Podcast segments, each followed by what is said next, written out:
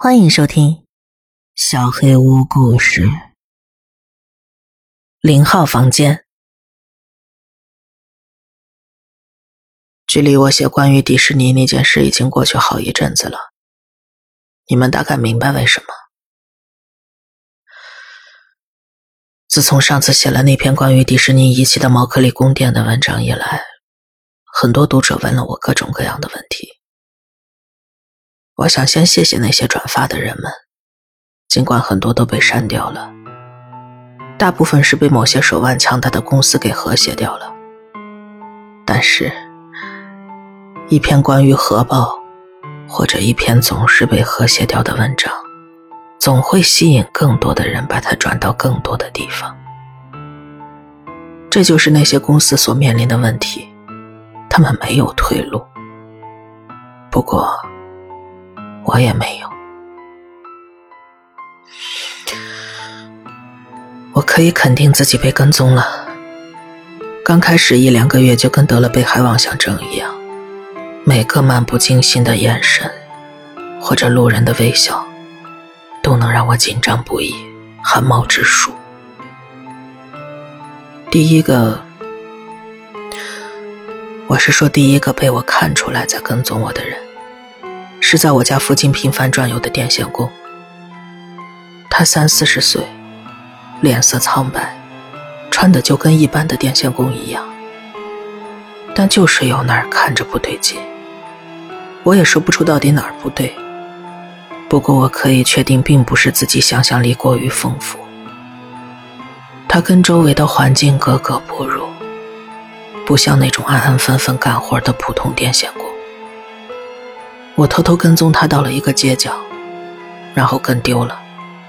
转身准备回家时，他又出现了，站在我身后十步远，眼睛直勾勾的盯着我，冷冰冰的，很难形容。他就说了一句话：“你这是在探险吗？”是指责的语气。反正我没有见过一个普通的蓝领工人上来就这么没礼貌的讲话，所以最糟糕的事情发生了，我完全失去了安全感，时时刻刻都感觉有人在跟着我，还有，时不时就有些迪士尼的玩意儿出现在我周围，等着我发现。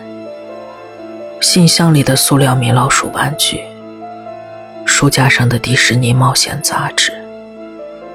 我身边到处都是米老鼠，圆圆的脑袋顶着两个圆圆的耳朵，一个大圆套着两个小圆，世界上最有名的那只老鼠。我给自己看到的米老鼠们列了个表。我桌子上的咖啡杯，一个大的，两个小的；扔在我家门口的玻璃瓶，一个大的，两个小的。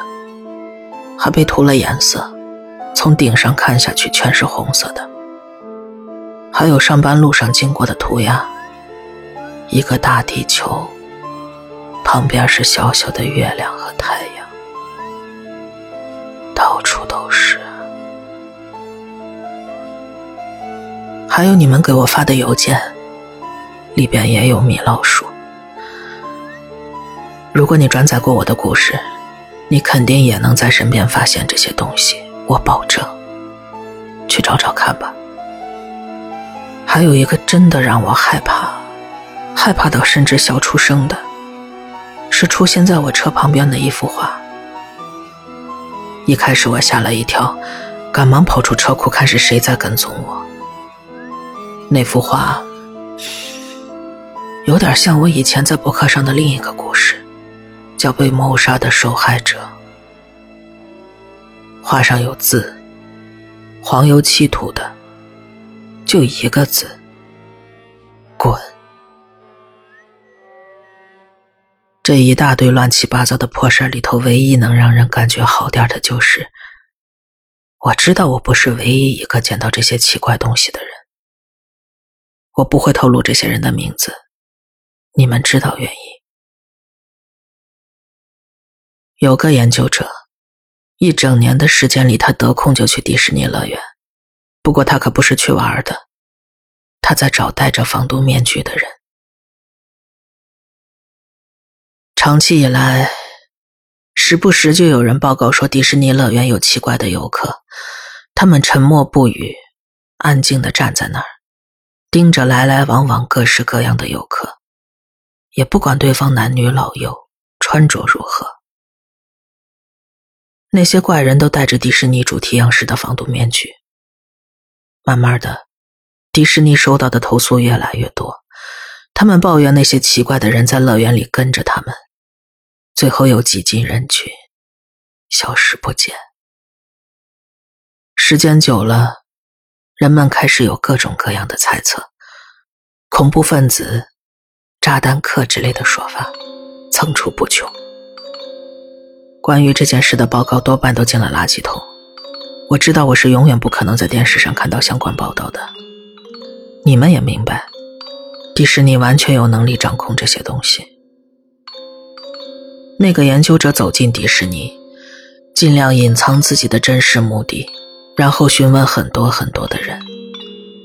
他会问那些举家来游玩的游客，有没有见过自己的朋友啊？他戴着一个滑稽的面具。他也亲眼见过戴面具的人。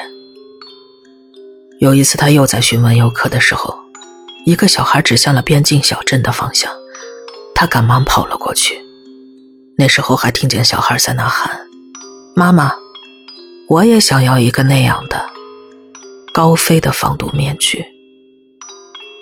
”还有一个伙计，我们就叫他救生员吧。零一到零三年期间，他在迪士尼水世界工作，他的任务就是在一个大型管状水滑梯旁边，保证孩子们的安全，也监督孩子们不要太过吵闹。他要一遍一遍一遍的跟每个孩子说要注意安全，玩滑梯的时候手要收到身体两侧之类的。有一天，一个胖胖的小男孩从管道上滑下去，却没从另一头出来。他又让三个小孩滑了下去。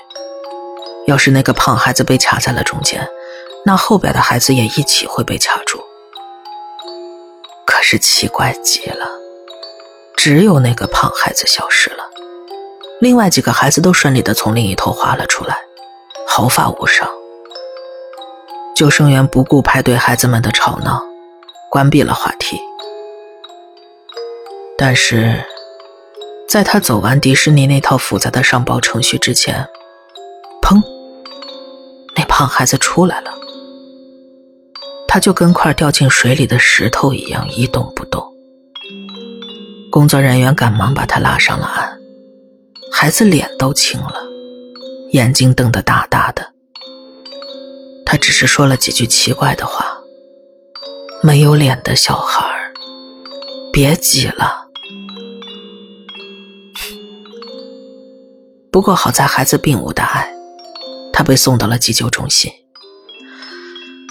乐园要求救生员重新打开滑梯，甚至以解雇为要挟。没办法，他只能重新打开了滑梯，然后立了一块警告牌，告诉游客这滑梯不太安全。之后，救生员就更加小心仔细地观察孩子们的一举一动。他发现有个奇怪的情况，其实经常发生。孩子们从一个管道滑下去，却从别的出口滑了出来。没有人再像那个胖孩子一样被卡住，但是孩子们却说，总是看到些模糊的影像，像是半梦半醒时看到那些半真实半虚幻的场景。然后他们滑进水里，多少会呛一点水，然后他们就再也不玩这些话题了。我当时看到这封邮件的时候，带着跟你们一样不安的心情。我想把具体的故事写出来，但是他不同意，他不想暴露自己。我对此表示非常理解。还有一个，白雪公主，哼哼，好吧，这不是他在迪士尼扮演的那个角色，我们就叫他扮演者吧。他告诉了我一些事情。你知道有个扮演者死在他的服装里面了吗？上一秒他还在跟小朋友们合影，下一秒他就呼出了自己最后一口气。同角色的另一个扮演者跟这具尸体一起坐在路边的长椅上，等着清洁工开车过来把尸体运走。游客们全程都不知道，在长椅上跟自己合影的是一具尸体。如果你没有被吓到，你应该去看看自己跟迪士尼吉祥物合影的照片。哦，不过另一个伙计，警卫，他的经历更让人说不出话来。迪士尼乐园，嗯，或者别的什么乐园，在地下建造了一个通道，就在你的脚下。下边应有尽有，是员工专用的。他们管这个叫通廊，通用走廊的意思。所以我们才总是见不到那些扮演者或者警卫在乐园里瞎晃悠。他们从隐蔽的门下到通道里，然后前往指定地点。这个警卫告诉了我一些在他看来很平常的事情。不过，在我这儿无疑是新闻。沃尔特迪士尼乐园里有一些房间，有一个在灰姑娘城堡的下边，加勒比海盗之旅里边也有。其实到处都是。除了这些，还有些夜间俱乐部，有一个剧场，一个保龄球馆，还有很多其他的。这些东西都建在漂亮的外墙后边，就算你经过这些场馆的门，也不会注意到的。你根本不会留心去看。二十二号俱乐部，就是这些隐藏地点中的一个。如果你有足够的现金，你肯定没有。如果你有足够的现金，加入这个高级俱乐部，你就能常去那儿玩了。二十二号俱乐部里真的什么都有。迪士尼公司的人把这些地方称为暗区。这些本该属于米老鼠清新梦幻的地方，让给了酒精、毒品，好吧，还有性。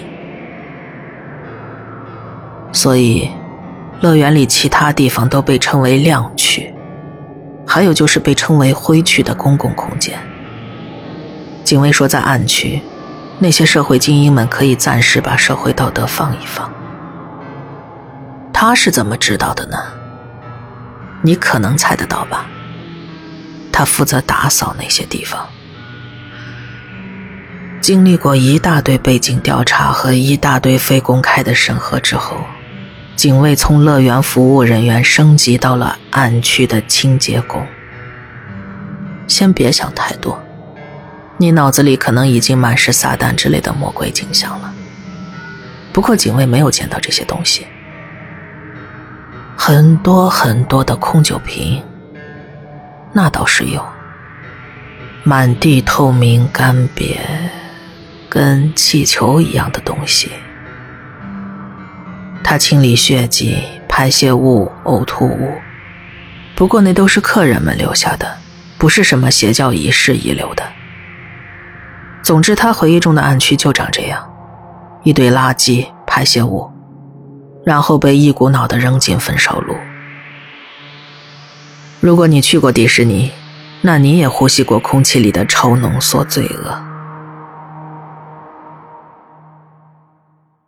还有个工人，抡大锤的，叫他锤工吧。他是写信给我的，我也不知道他从哪儿弄到的我家地址。他还寄来了自己工作证的复印件，还要求我月后积分。我当然照做了。锤工在迪士尼负责拆建工作。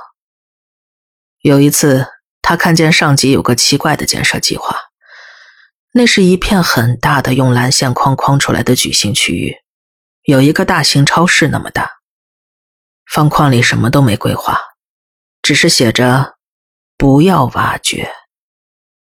上级不想谈关于这个的话题，就撂下一句：“这地方是特意留白的。”当然不是上级不懂，他们只是在装不懂。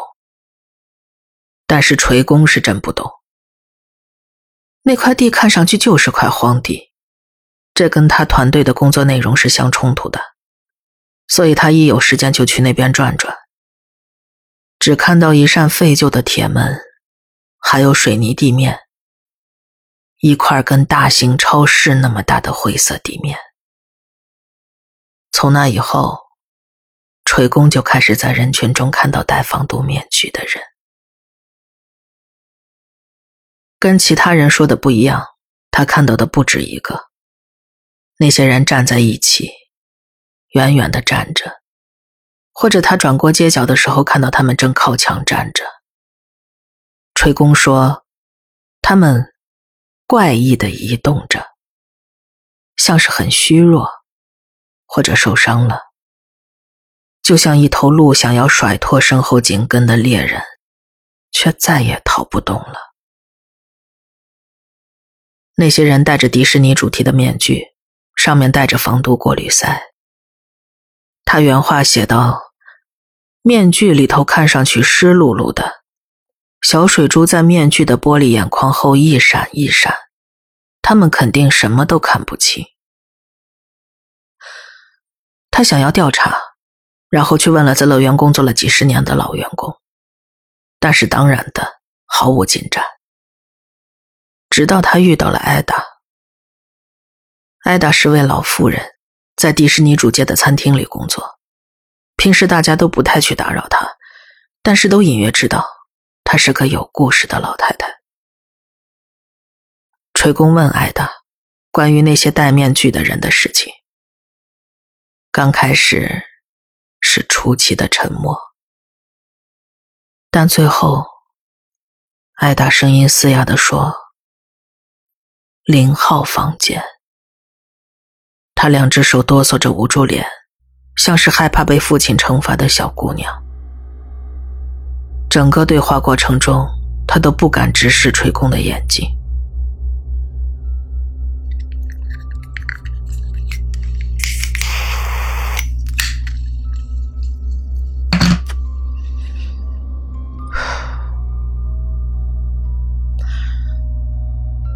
零号房间曾经也和二十二号俱乐部一样，是迪士尼隐藏区域之一，但它巨大的面积和隐藏之深，又不同于园区中其他有趣的暗区。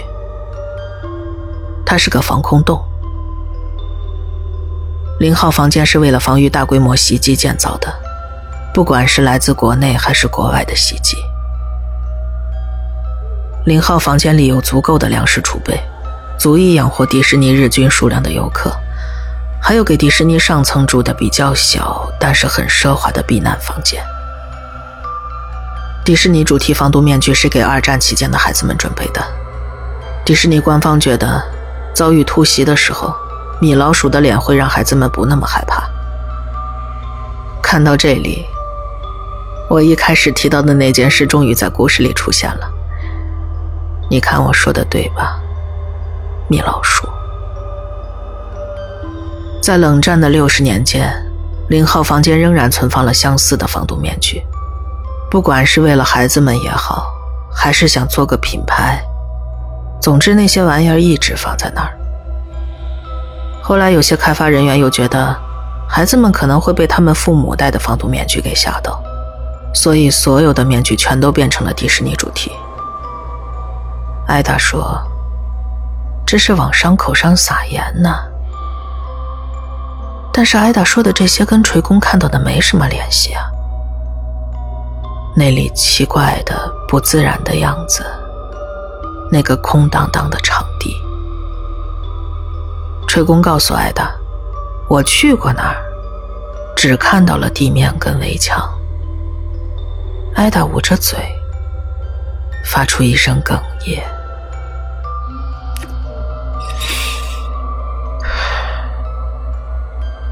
不，你只是站在上面往下看而已。有一天，有人拉响了园区中的警报。那时候园内正是人数爆满的时候，警报传达的信息很明确：空袭要来了。安保人员把大家都送到了那个巨大的房间，让所有人戴上防毒面具，然后蹲下，直到空袭结束。除了一些孩子的哭声和害怕的低语，一切大概安静了有三十分钟。他们对这个安全设施充满了感激。然后，第一声尖叫声传了出来。一个男人喊道：“喂，不要掐我！”喊叫声像海浪似的从这头传到那头，到处都是喊叫声。是谁在到处跑啊？快停下！有人大声抱怨。是谁在大笑？这一点都不好玩。啊！谁踩了我的脚？尽管安保人员一直在努力维持秩序，但人群变得越来越激动，直到演变成长达一小时的疯狂。灯光在闪烁，然后灭了。后边的事情只能用混乱来形容，只能听见孩子的哭叫和成年人痛苦的哀嚎。如此吵闹的喧嚣让人耳朵充血，声音在房间里久久回荡。一群员工和部分游客爬出了铁门，他们宁愿面对一场战争，也不想留在下边了。他们看见的，当然是一座空空的、完整无损的主题乐园，只有音乐依然播放着，回荡在无人的园区里。他们回到领号房间，但站在通往地下的铁质楼梯上，却听不到下边一点动静。现在一切都静悄悄的。艾达走下了楼梯，尽管上面的人都叫他别下去。他的脚触到了加强混凝土的表面，周围充斥着黑暗，耳边只有轻微的嗡嗡声。一个声音从黑暗中传来，空荡的回声使得艾达搞不清这个带着嘲讽、刺耳的声音究竟是来自防空洞深处，还是就在他眼前。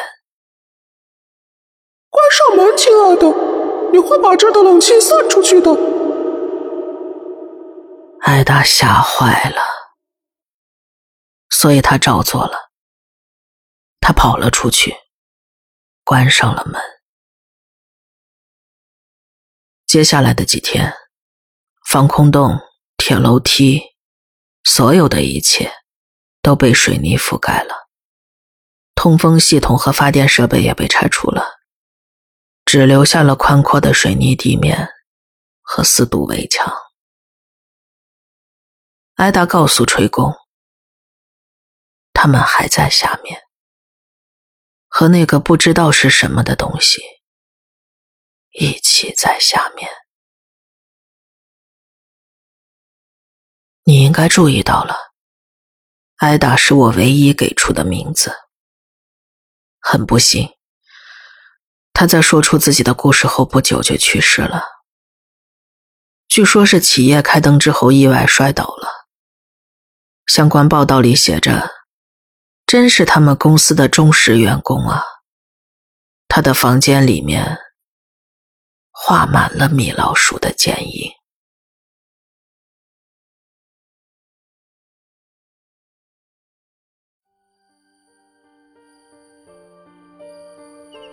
本期小黑屋故事就到这里。